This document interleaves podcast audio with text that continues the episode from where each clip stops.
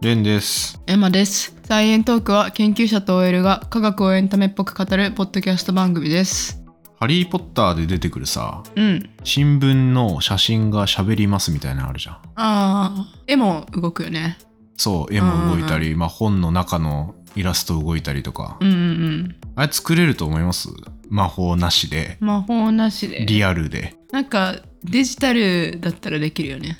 デジタルだったら。うん。画面になってて、うん。うん。で、その画面の中の絵が動くとかだったらできるよね。まあ言ったらペラペラのモニターつけますみたいな。うんうんうん。そうそう。うん。でもさ、一昔前だったらさ、そんなん絶対無理って思われてたと思うよ。うん。だってテレビなんてでっかいし、そうだね。めっちゃ分厚かったもんね。そうそう分厚いし今どんどんモニター薄くなってるじゃんう。うん。で折りたためる画面とかも出てきてますけど、ああ、そうだね。うん、そうでそういうもう新聞というかもうペラペラなモニターみたいなやつでう。うん。最新の技術って知ってますうん。知らないです。知らないめっちゃ薄いの。薄いしうん超色鮮やかみたいなへえ。やつがあって、うん。それが今年のノーベル化学賞に関係してるんですよへえ。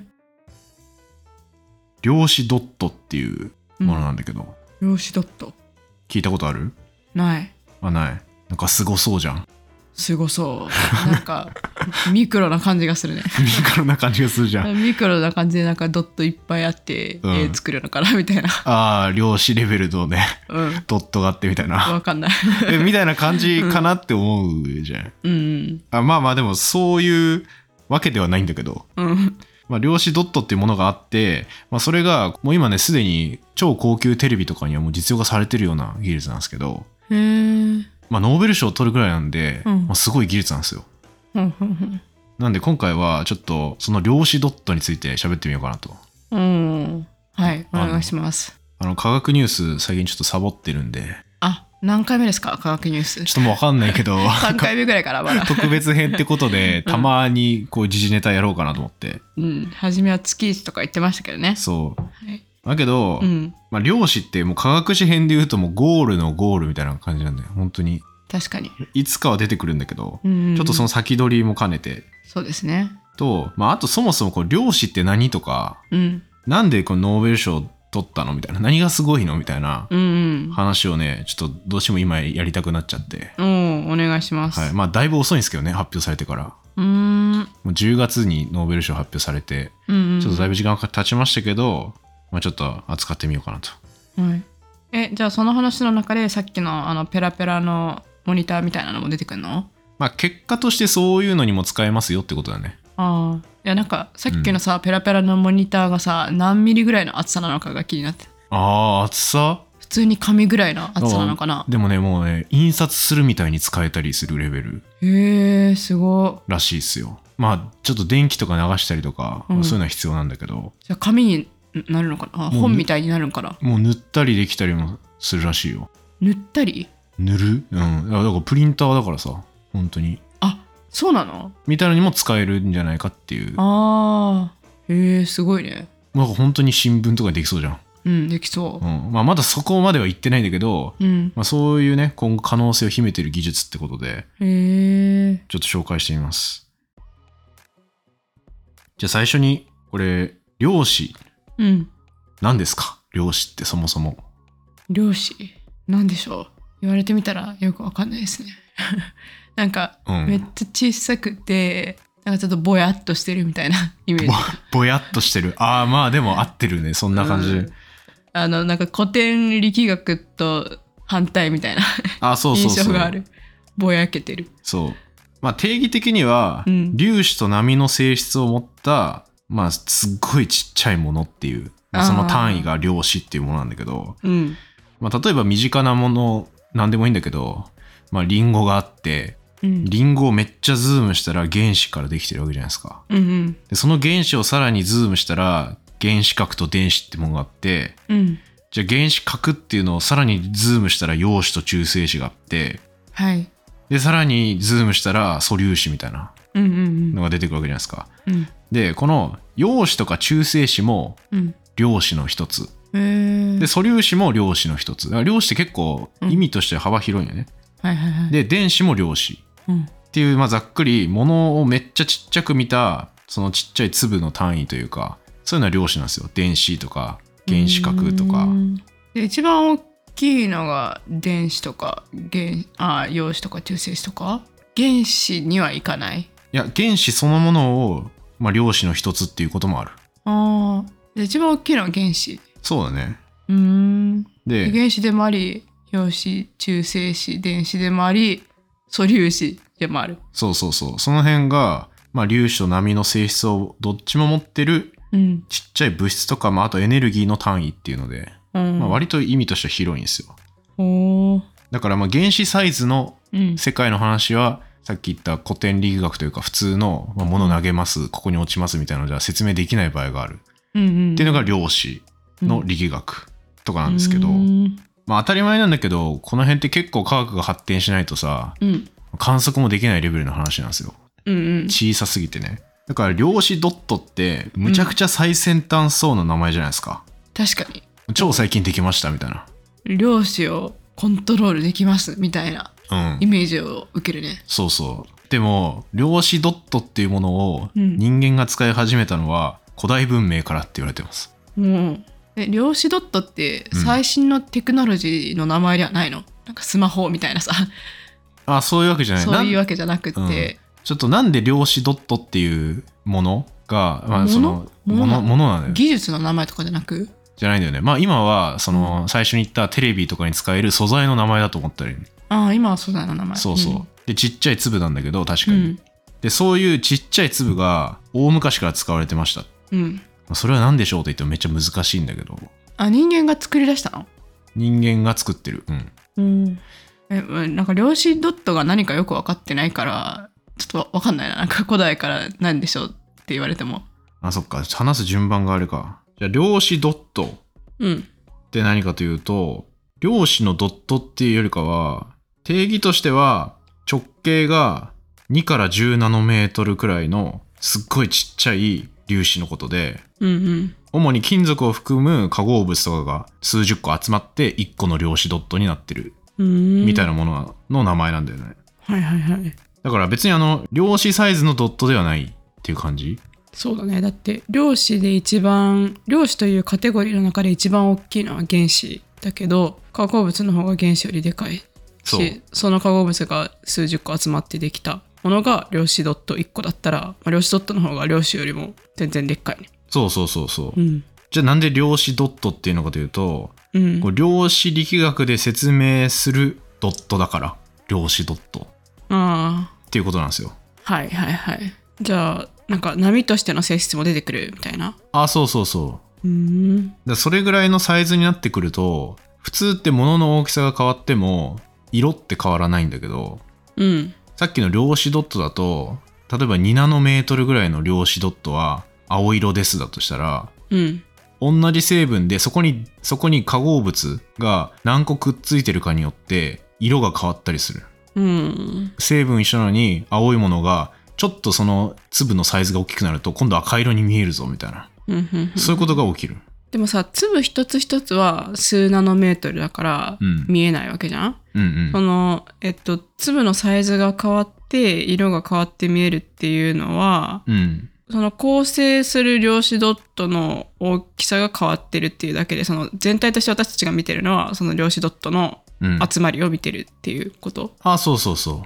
じゃあ数ナノメートルの量子あ2ナノメートルの量子ドットの集まりを見てたら青かったけど、うんうんそれがその同じ化合物からできてても10ナノメートルになった量子ドットの集合体を見たらうん赤になってるみたいな、うあそうそうそうあこれって結構直感に反することでうんで僕らあのリンゴをめっちゃいっぱい集めてうんすっごい遠くから見ても、まあ、赤は赤じゃないですかはいはいはいそのリンゴが大きかろうがちっちゃかろうがまあ赤に見えるわけじゃんうん僕らが見てる世界だとうんうんだけど量子までちっちゃいレベルになるとリンゴのサイズが大きかったりちっちゃかったりすることでうんうん引きで見た時に色が変わって見えるっていううーんそういうことが起きる1センチのリンゴの集合はうんなぜか青に見えるみたいなそうそうそうそうそう そういうのが起きるあこれめっちゃイメージしづらいかもしれないけどうんまあ言ったらちっちゃければちっちゃいほどそれを構成してるさらにちっちゃい電子っていうものがあるじゃないですか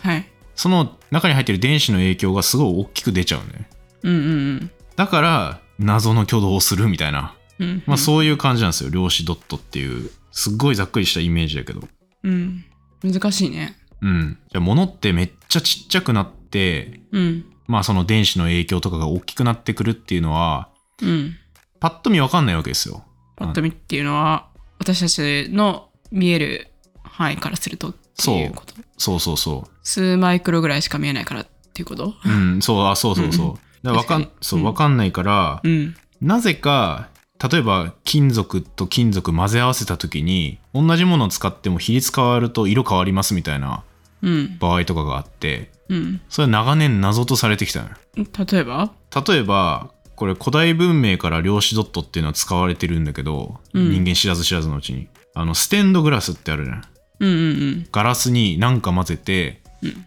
赤くしたり黄色くしたりっていう、その色変わるっていう。うんうん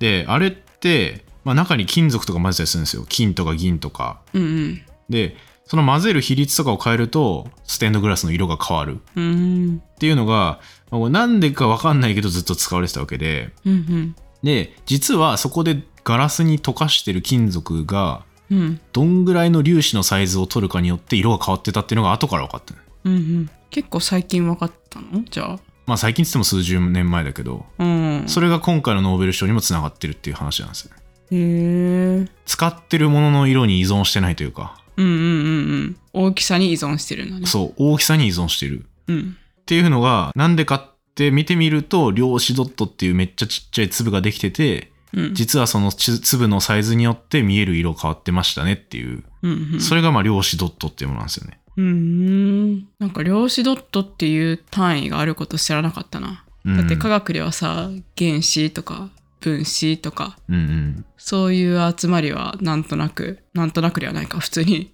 学んでたけどさ、うんそれとは別に量子ドットっていう、まあ、分子何個か集まったものが一つの構成単位としてあるものは知らなかったかあらーへえって思った。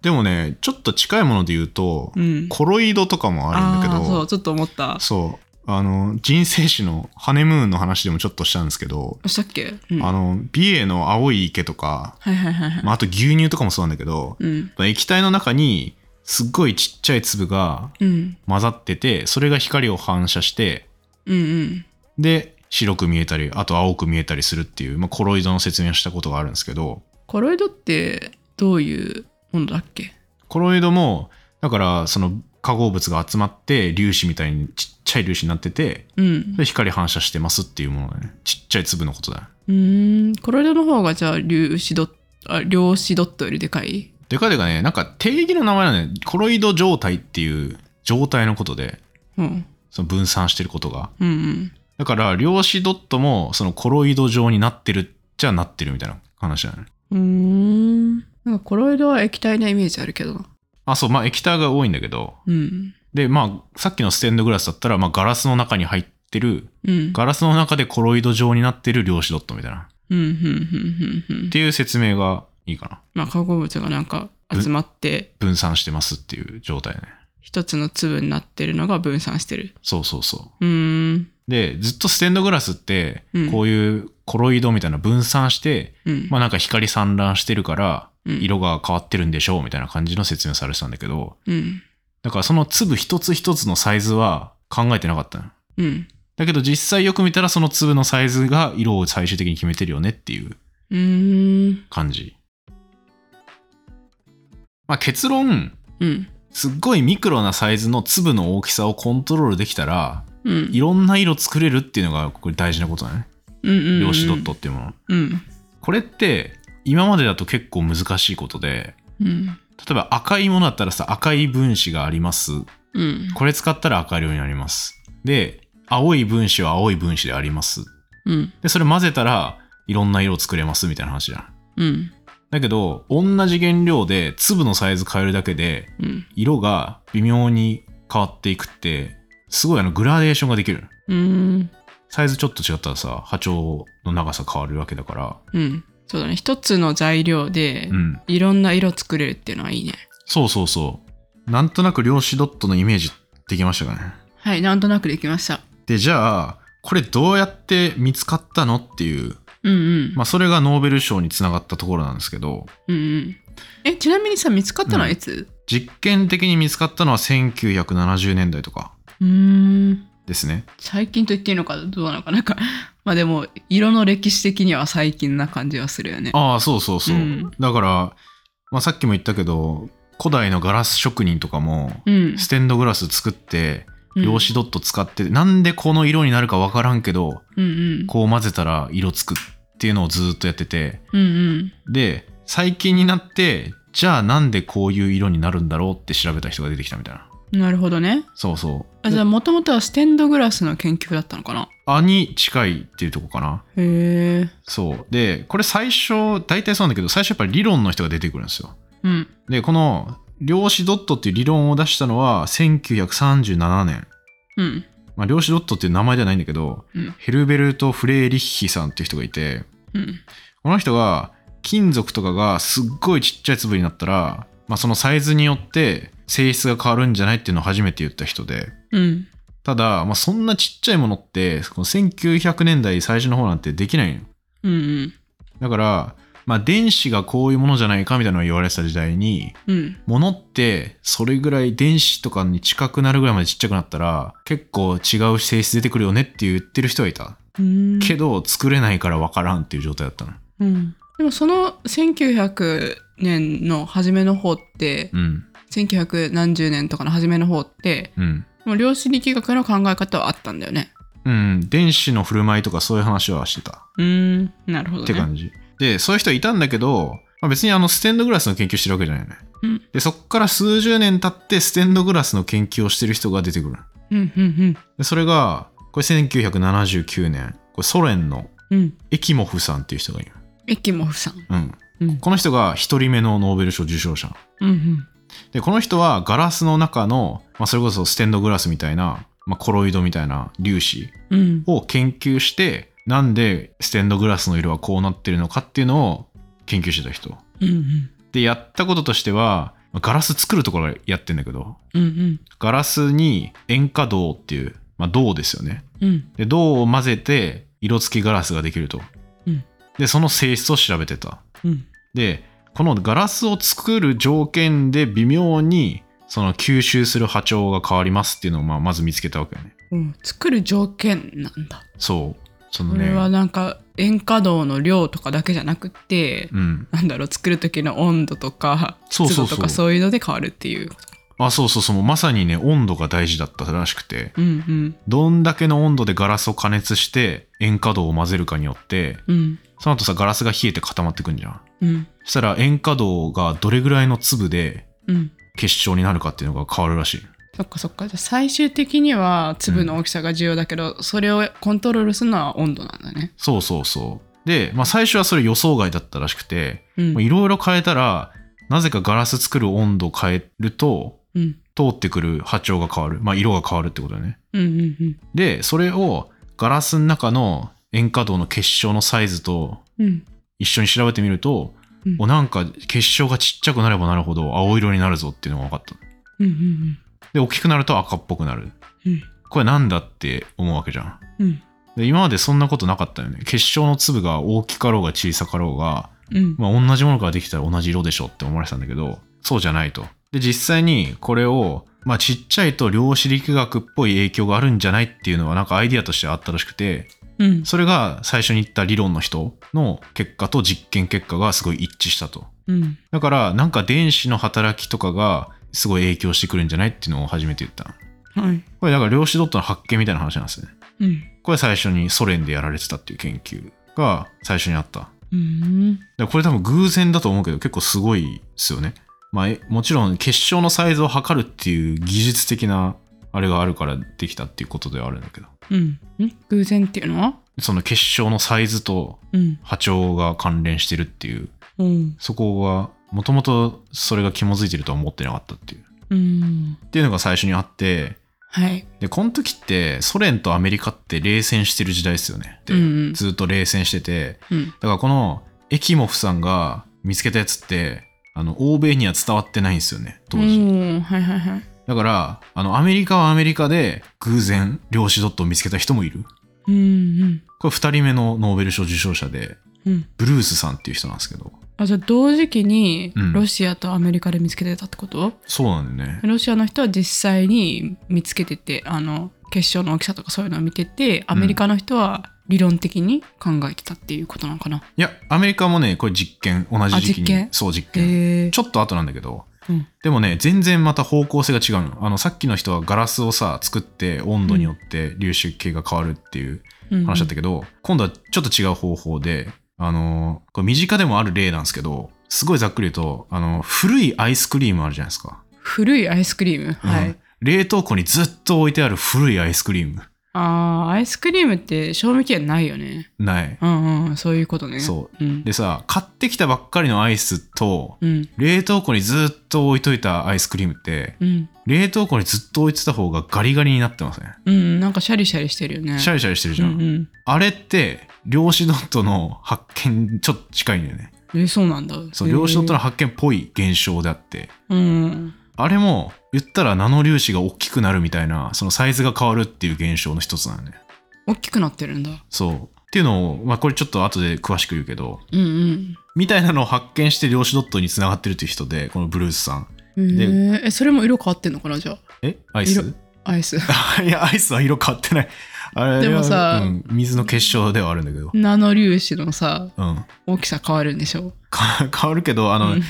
全部が全部変わるわけじゃない。あ全部が全部変わるわけなのそう。まあ基本特定の金属とかで、うんそのサイズによって色変わるっていうものがあるって感じ。ああ金属入ってたらみたいなうん。うん氷のね結晶はねどんなサイズでもまあ色変わんないと思うけどねうんでこの人は1983年にカドミウムっていう金属があるんですけど、これもうんまあその粒子を作るっていう研究をもともとしてた人でまあその素材の研究ですよねうん材料、まあ、金属でいろんな材料を作ろうとしてた人ででこういうちっちゃい粒作る時って固体と固体混ぜ合わせるんじゃなくてなんか液体の中に金属バーって入れてうんそしたら分散するんでそれでちっちゃい粒できるみたいな方法を取られるんですけどえ金属と液体が分散するのあぶ金属が分散するのあそう金属が塊としてじゃなくて液体の中にふわーって広がるじゃんおお、でその一個一個が粒になりますみたいな、まあうーんざっくりそんな作り方なんだけど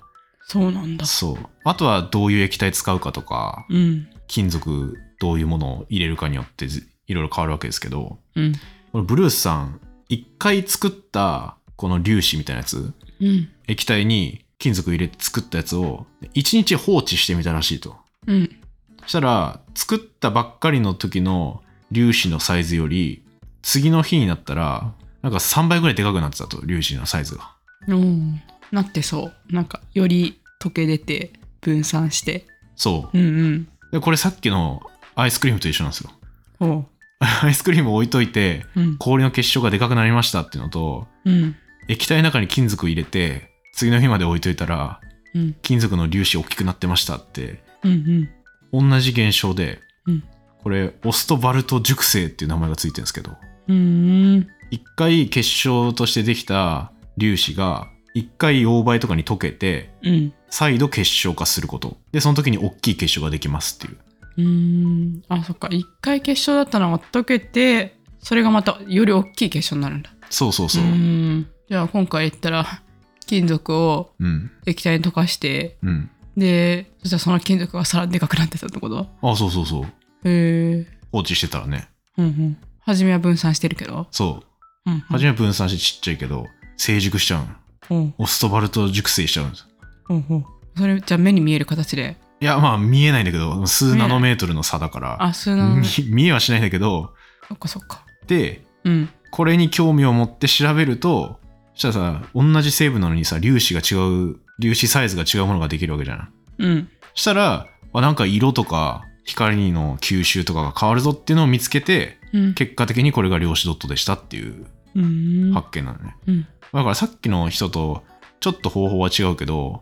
結果的に粒子のサイズと色が関連してるよっていうのを見つけたっていううんうんこれが2人目のノーベル賞受賞者で一人目はさっきのロシア人だっけそううんガラスに金属の粒子溶かしてっていう人ねうんうん3人目もいるのそう。で、最後3人目。いるんだ。うん。で、最後3人目は、作った人というよりかは、これ作り方を作った人というか、うん。これあの、さっきのブルースさんの弟子なんですけど、この簡単に量子ドットを作る方法を作りましたっていう人なんで、ね。はいはい。難しいんだ、量子ドット作るのって。そう、結構すそう当時は難しいらしくて、うん。例えばもうめっちゃ冷やして慎重にあの作るとか、複雑な工程を経ないと、綺麗につぶつぶにならなかったらしいの。うん。もっとな夏のでかい汚い結晶になっちゃうとかそういうのがあったらしくてだけどこの3人目バウェンディさんっていう人なんだけど何人あフランス人だうん。ムンジ・バウェンディさんっていう人がいてうん。でこの人はなんとか簡単に量子ドットみたいな素材作れんかなっていうのをいろいろ試してた人でうん。問題はちっちゃい粒々を作りたいわけなんでうん。粒と粒がくっついちゃうとでっかい粒になっちゃってうん。汚いわけですよそれはただの粒。うんただのゴロゴロの粒になっちゃうわけどねうんだから。古いアイスみたいなのがいきなりできちゃうというかうんうん。本当はもっとちっちゃい極限までちっちゃい粒を作ってそれを調べたいっていうのをやるんだけどどうやってやったかというと熱々の液体に注射器でその金属を含んでる液体うん。をビュッて入れるうんうん。注入するのそしたらその瞬間に熱々だから一回バーって金属を分散してうんうん。でその時にちょっと冷えるから結晶ができるとちっちゃいうんうん。であとはこの加熱してる液体をどんだけ温めるかっていうので粒子のサイズをコントロールできるっていうのを作ったのうーん。あったかくした方がちっちゃくなるのかな。うん多分冷えてるとねそんなに分散しないんじゃないかなうんうんうん。綺麗に、まあ、それでもあの10%ぐらいなんだけどできる割合全部溶かした量に対して。そう金属に対してうんもう。それまでね金属に対して1%もできなかったらしいうーん。でも結構これシンプルな方法じゃんうん。だってただぐるぐる混ぜてる熱い液体にさうん。ビュッて入れるだけよ液体うん。ホットインジェクション法って言うんですけどでも、まんまやな。まん ま。でもめっちゃ簡単だし、結構いっぱいナノ粒子できるぞっていうので、すげえってなって、うん。めっちゃ実用化されたっていうので、この人もノーベル賞。うーん。え、でもそれは最終的には割と冷ますのかな。そうじゃなきゃ使えないよね。その後、うん、そう買おそううと。した時に。うん。最終的に、うんなんかね、すぐ冷ますとちっちゃい粒でそのまま取り出せて、へえ。ちょっと置いてから取り出冷やして取り出すと、うんまあその分大きい粒ができるっていうので、うーん。ってことは色変わるってことっすよ。それによって。うんで、いろんな色作れるようになったの、これで。うんうん。うーん。すごいですよね、これ。すごいですね。うん。何個ぐらい作ったんだろうね。色。いや、もう数えきれんよね。 わかん ない。作ろうと思ったらだってさ、本当にちょっとの秒数とかで色変わりそうじゃないこれ。確かにね。何色作れてんだろうね。でもその何を溶かすかによっても色変わりそうだよね。うん、もちろんもちろん。いろんな種類の、いろんな素材のナノ粒子作ってるんだよね。うん。うーん。まあでもね、今んとこ結構特定の金属でできてるって感じかな。そうなんだ。さっき言ったそのカドミウムとか、うん。銅とか、まあそういうのが結構多い。うーん。っていうね、まあ、この3人がいたからそもそも金属で粒の大きさ変えるといろんな色できるぞって分かってうん。しかもそれが割と簡単に作れるうん。ってなったんでじゃあテレビ使いましょうとかうん。いろんな色の照明が作れそうだとかそういうのが最近結構出てきてるってもう実際に売られてるものもあるしへえ。じゃあ、より綺麗に見えるのかならしいよあの多分ね去年ぐらいからいわゆる超高級なテレビうん。として有機 EL のさらに上よねうんうんうん。量子ドットテレビ量子ドットテレビ。ももう売られてるらしいよ。よ、結構。そうなんだ。ちょっと俺実際に見たことないから分かんないけど、家電量販店とか行ったら見れるのかもしれない。ちょっと見に行くか、 今度。見たいよね。見たいね、普通に。そう。でもなんかね、本当に鮮やかさが違うらしいですよ。うーん。ちゃんと持つのかな、長い間。あ、寿命うん。持つんじゃない分かんない。そこは別で研究されてると思うけど。うん。まあ、って感じですね。はい。まあ、ここまでちょっと量子ドットについていろいろ話してきましたけど、うん。まあ、まとめると、まあ、量子ドットって、まあ、普通の感覚とはちょっと違う粒の大きさで色が変わるものですと。はい。でそれを見つけたり、まあ、いい作り方っていうのを開発した人が今年ノーベル化学賞を受賞しましたっていううん。なんでもうこれからいろいろ多分家電とかで量子ドットですってやつ出てくるんじゃないかなうん。その量子ドットじゃなきゃ、うん一番冒頭に言ってた、あの、ハリポタみたいなやつは、あのかペラペラの絵が動く紙は作れない。なんかねいや一応今ある例えばあの折り曲がるスマホとか、うん、ああいうの有機 EL でできてるんだけど、うん、まああれはあれでできてるけどもっと細かいチューニングができるというかその効率も結構いいらしい電うん気入れて光るっていううん、より少ない電気でできたりとかうん、うん。そういうのは多分今まだ研究されてる段階だと思うけどそうなんだね。うんで、量子ドットによって、より薄いモニターができるかもっていう。ああそうねそうだねできんじゃない、楽しみですね。壁とかにさうん、それめっちゃ薄いやつうん、うん。やってもういろんなとこにさ液晶できたらすごくないすごいね。何に使えるかなこれでもやっぱり薄いんだったら、うんハリポタみたいに新聞とか本にしたらさ、よくない、うんまあまあそうかあとなんか液体の色とかも自由に変えれたりするんじゃないかなそれ混ぜた液体のうん発酵する液体とかできるよ、まあちょっと結婚式の演出しか思い浮かばない 水族館とか魚死ぬか、どういうこと水族館って、水族館の水の色死に ますねあそのうちょっと違う水の層を作ってさあー魚がいる層とは違うところ に量子ドットを分散させた水を作っといて幻想的に色変えるみたいなできないかなあー難しいだろうな魚共存は難しいだろう なそうこいやこれね、うん一応ねそういうテレビ以外の使い方としてはあのがんの検出とかに使えるんじゃないかとかもある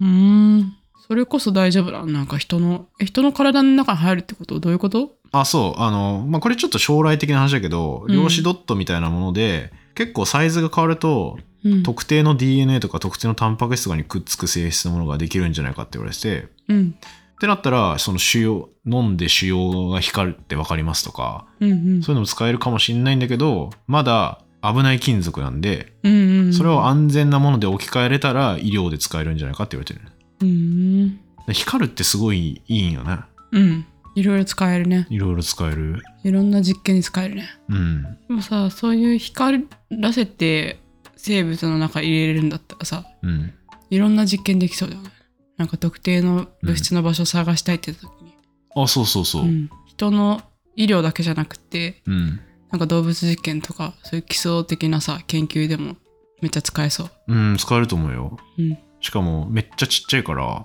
うん、そんなにね、なんか邪魔しなさそうだし、うん、他の機能とか。まあ、ものによるか。うんなんか毒だったら良くなさそうだけどね毒だったらよくない。うんで、そもそもこのちっちゃい粒子を、例えば触媒にしますとかいう研究もあるね。ほうほうほ結構有機化学の分野でも最近使われてる場合があるうへえた色だけじゃないんだねじゃあ色だけじゃないねまあまあうんうん分かりやすいのはその色なんだけどうん特定の金属を使わなきゃいけない反応がありますって例えばあったとしてうんそれを量子ドットとして使ったらもっと少ない量で同じ反応できますとかうんあそういうのもなんかたまに論文になってるへえあじゃあ結構有名なんだもん量子ドットっていう技術というかそういううん、サイズの粒子は、うん、普通にいろんな量子ドットも変えると思うよ普通あそうなんだ素材として、うへん、え手に入ると思うもう試薬メーカーとかにあるのかなあるあるあるへえ結構あると思うまあでもまだ結構ねその体に使えませんとか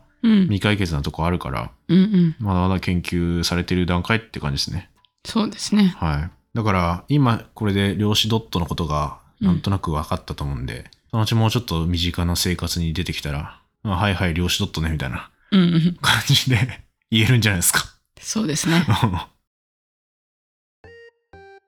いって感じですかねはいはい、ということで、まあ、今週は量子ドットの話したけど、こんな感じで毎週科学のおしゃべりをしてます。フォローやポッドキャストの評価、エピソードの感想などを Twitter じゃないや、まあ、現 X、